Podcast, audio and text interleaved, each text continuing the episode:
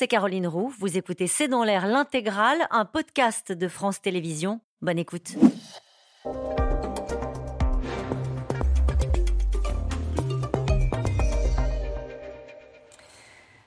Bonsoir à toutes et à tous. Bienvenue dans C'est dans l'air. Mon invité aujourd'hui est Gilles Keppel. Bonsoir. Bonsoir. Euh, vous êtes directeur de la chaire Moyen-Orient Méditerranée à l'École normale supérieure. Vous êtes également éditorialiste à almonitor.com.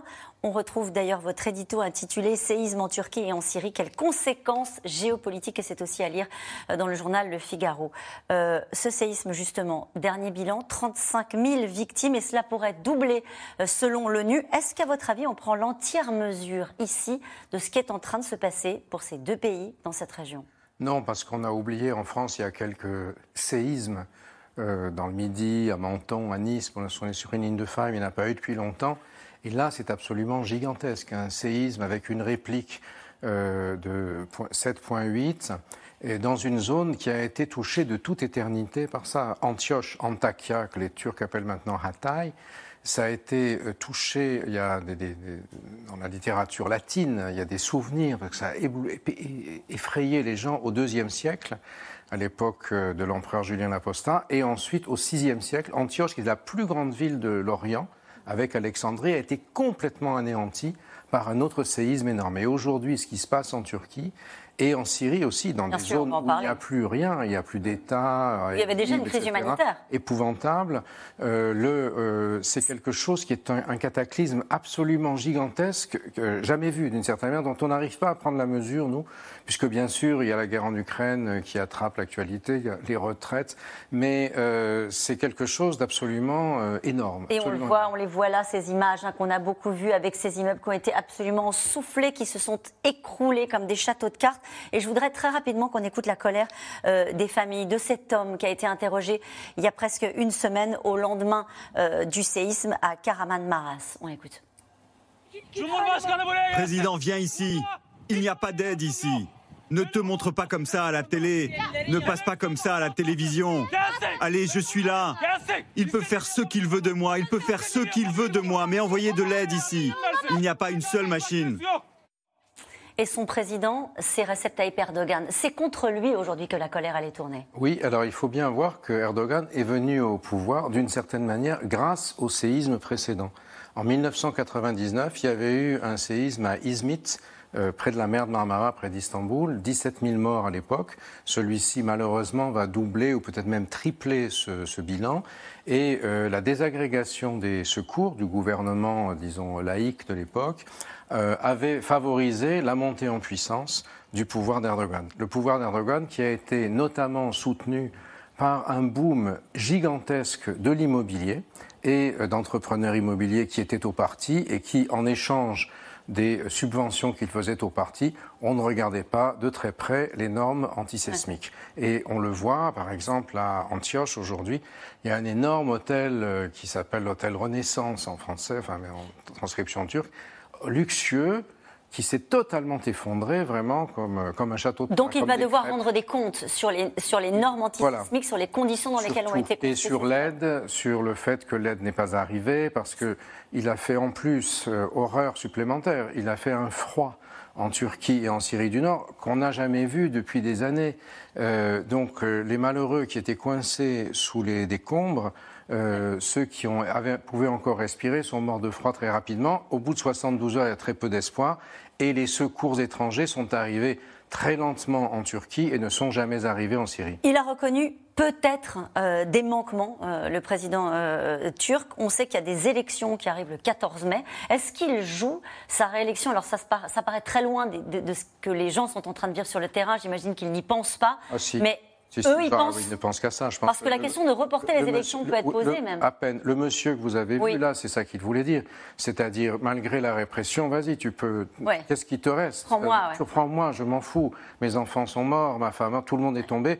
Probablement parce que euh, le, bâtiment a été construit par un gars qui avait donné un bac chiche et qui n'avait pas de normes, qui n'avait pas respecté les normes antisismiques. Donc ça, c'est très important. Il avait avancé, il y avait une fenêtre des électorales qui va de mi-mai euh, euh, à, mi-juillet.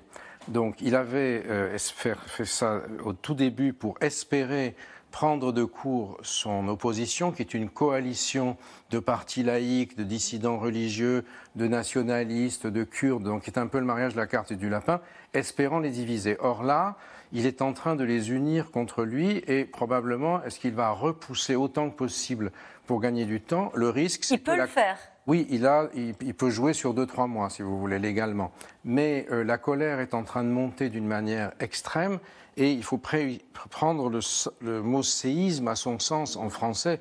Quand on dit un séisme, ça veut dire bien sûr un tremblement de terre, mais tout le monde oublie que ça veut dire un tremblement de terre. Un séisme, ça veut dire quelque chose, une déflagration Avec un effet de qui souffle qui peut tourner, permettre de tourner la page Recep Tayyip Erdogan. Voilà. Euh, est-ce que vous pensez que ça le fragilise? C'est très compliqué dans ce moment-là.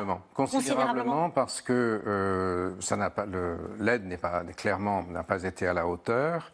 Et en plus, c'est dans une région qui est particulièrement sensible pour lui, puisque cette région euh, sud-est de la, Turquie, Kahramanmaraş, euh, Antakya, aujourd'hui Hatay, l'ancienne Antioche, c'est la zone où il y a tous les réfugiés syriens. Et le euh, séisme a touché aussi en Turquie, à la fois la zone rebelle à Idlib, tenue par des djihadistes recyclés aujourd'hui avec des costumes cravates, mais qui sont des anciens d'Al-Qaïda. Euh, Abu Mohamed al-Joulani qui tient Idlib, et puis aussi la zone d'Alep où Bachar el-Assad s'est rendu au bout de cinq jours, parce que c'est une zone qui est en fait contrôlée par la Russie et où Bachar ne peut se rendre que euh, si les Russes l'emmènent, et également toute la zone alawite, euh, son, son, bastion sur la côte al qui a été très touché également. Donc tout ça, si vous voulez, aujourd'hui, rend les choses très compliquées pour Erdogan. Vous avez les Turcs euh, si j'ose dire, indigènes ou nationaux qui n'ont plus de maison. Et euh, ils veulent justement aller dans les camps de tentes où mm. il y a les Syriens. Et ils disent pourquoi est-ce que, ce sont les Syriens et pas nous? Et c'est ce qui est intéressant dans la tribune que vous publiez, c'est que vous dites on, ne prend pas encore la mesure des conséquences géopolitiques de, ce séisme. Euh, on parle naturellement de la menace terroriste. Vous avez euh, parlé des djihadistes en costume à l'instant. On peut juste préciser que euh, après ce tremblement de terre, des djihadistes de Daesh avaient pu s'évader de leur prison. Il va y avoir des conséquences géopolitiques de ce séisme et elles sont considérables. C'est ça que vous oui, dites? Oui, probablement. Elles sont à ce stade imprévisible parce que de même que le séisme, si vous, voulez, vous savez pourquoi il a été si meurtrier, c'est qu'il y a eu deux secousses. L'une sur une ligne est-ouest et l'autre sur une ligne sud-nord. C'est-à-dire que les immeubles qui, avaient, qui étaient bien orientés pour résister à la première, ça c'est la seconde. En plus, c'est arrivé à 4 heures du matin où tout le monde dormait. Donc là, d'une certaine manière, on a un petit peu, en termes géopolitiques, la même chose. C'est-à-dire que on a à la fois la dimension intérieure turque, on a la relation entre la Turquie et les supplétifs syriens, ces djihadistes qui sont plus ou moins contrôlés hum. par Erdogan, dont ensuite il va, va, dont il va prélever des individus pour en faire ces supplétifs qu'il a envoyés en Libye, en Azerbaïdjan, etc. Euh, le, devenir de Bachar el-Assad, qui est très affaibli en ce moment parce que, euh, en termes de géopolitique, parce que ça vous intéresse, la Turquie aujourd'hui est en lien avec la Russie parce que ça lui permet à la Turquie euh, euh, d'avoir un lien dans la guerre d'Ukraine, d'être un enjeu dans la guerre d'Ukraine. Donc les Russes disent à Erdogan, rabiboche-toi avec Bachar al-Assad. Assad est contraint, il ne fait que ce que les Russes l'autorisent à faire. Il est allé à Alep uniquement quand les Russes l'ont emmené en cinq jours. Et il n'a pas dit un mot. Et, vous évoquez aussi le contexte dans lequel ça intervient ce, tremblement de terre, avec une situation euh, très compliqué, pour le moins euh, en Israël. Euh, on apprend aujourd'hui, par exemple, qu'Israël va légaliser neuf colonies en Cisjordanie. C'est ce que vous disiez dans, dans cette tribune. C'est dans ce sens qu'on va là, avec un regain de tension dans la, dans la zone. Ça intervient aussi dans ce moment précis. Voilà, toute la région, avec l'explosion en Ukraine, en plus, tout le monde a changé ses positions. Euh, le gouvernement Netanyahou pousse à la roue pour une masse de colonisation. Netanyahou a besoin de l'appui de l'extrême droite pro-coloniale parce que eux vont voter une loi lui interdisant d'aller en prison, si vous voulez. Donc, euh, du coup, évidemment, ces provocations se traduisent par des euh, réponses palestiniennes, par des attentats. Les Juifs y ont été tués. Et donc, tout ça, ça crée une ambiance extrêmement dangereuse euh, qui peut bien sûr avoir un certain nombre de répercussions en Europe, chez nous, bien sûr, comme, souvent avec une importation du conflit israélo-palestinien euh, dans, nos territoires. Hein. avec aussi, dites-vous dans cette tribune toujours, hein, le risque pour l'Europe d'être confrontée à une nouvelle vague d'immigration de réfugiés Ça, c'est malheureusement euh, probable euh, parce que vous avez des On considère qu'il y a au moins 5 millions de personnes qui sont dans une situation de détresse absolue, c'est-à-dire qui n'ont plus de maison, qui n'ont plus euh, où aller. et on parle là de la Turquie. Les, Syriens, n'en parlons pas. Donc, rien n'interdit de penser qu'il va y avoir. ça va aussi beaucoup dépendre des élections turques, de savoir si le nouveau euh, gouvernement turc, qui n'est pas Erdogan, peut gérer de manière plus harmonieuse ses relations avec l'Europe et non pas comme un régime illibéral. Mhm. Mais évidemment, c'est un enjeu géopolitique énorme vous savez déjà, pour la guerre euh, de, en Syrie, on n'avait rien compris ici. On disait que c'est notre guerre d'Espagne. Résultat, on a eu les djihadistes. Il faut anticiper. Et ça, c'est extrêmement difficile. C'est terrible parce qu'on est en situation atroce. Il faut penser à ces dizaines de milliers de personnes qui sont mortes, à ces 5 millions de personnes en détresse. Ça, c'est horrible. Et on n'en prend pas véritablement la conscience. Mais en même temps, derrière, il y a des conséquences pour l'ensemble de la région. Et une déstabilisation de, cette région, c'est parfaitement clair. Je, renvoie à votre tribune, hein. euh, séisme en Turquie, en Syrie, quelles conséquences géopolitiques à lire sur euh, le site sur lequel vous écrivez, almonitor.com. Merci beaucoup Gilles Keppel d'avoir été mon invité. Je vous demande pas de rester, mais on va parler d'un autre sujet, euh, naturellement, la réforme des retraites, avec l'ultimatum des syndicats qui menacent de bloquer le pays le 7 mars. À tout de suite.